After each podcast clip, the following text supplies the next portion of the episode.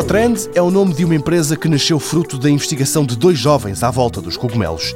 Ele, especialista em produção de fungos saprófitas, ou seja, capazes de crescer em ambiente industrial. Ela também é craque, mas especializou-se nos cogumelos que só vivem na natureza.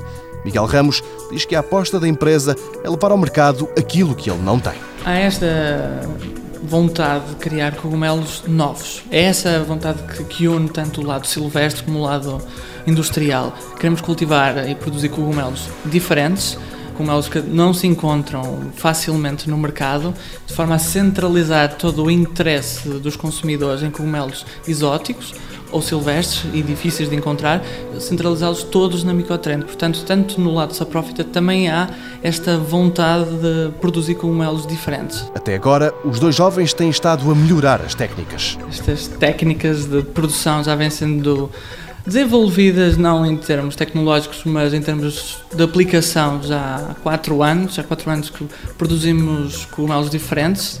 Todos os anos divergimos um pouco nos tipos de cogumelos, um pouco também para testar todo o processo industrial com uma técnica que desenvolvemos. Nadine Souza é quem trata dos cogumelos silvestres. É ela que diz que em breve o projeto vai atingir uma nova fase. Neste momento a empresa está em fase de incubação aqui na Universidade Católica, na Escola Superior de Biotecnologia, e portanto nesta fase nós já temos alguma produção de cogumelos, mas ainda numa fase piloto e vamos avançar muito em breve para a fase de investidores, contactar investidores e ver se estarão interessados em alavancar este projeto. Resta saber se os dois jovens conseguem seduzir e angriar o capital que precisam. Aos investidores pedem paciência para que os cogumelos exóticos, industriais e silvestres possam crescer sadios.